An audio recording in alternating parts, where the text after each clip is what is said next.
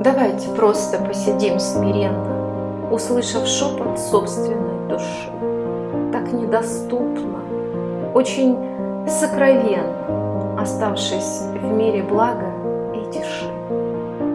А мир тиши, он очень нужен нам, хоть иногда, чтобы отойти от суеты, предал забвению словам, отдавшись вере и уйдя от пустоты. Нам тишина подарит размышления, мы попытаемся найти ответ, и тяжбы наши, прегрешения уйдут, оставив мир и свет.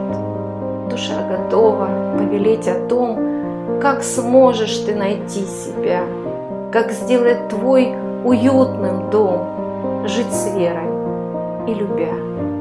Но как же мало мы умеем слушать, присваивая достижения себе. И совесть, чтобы иногда не мучить, немного времени мы отдаем мольбе. А истинная мера покаяния, ей искренность и глубина присущи.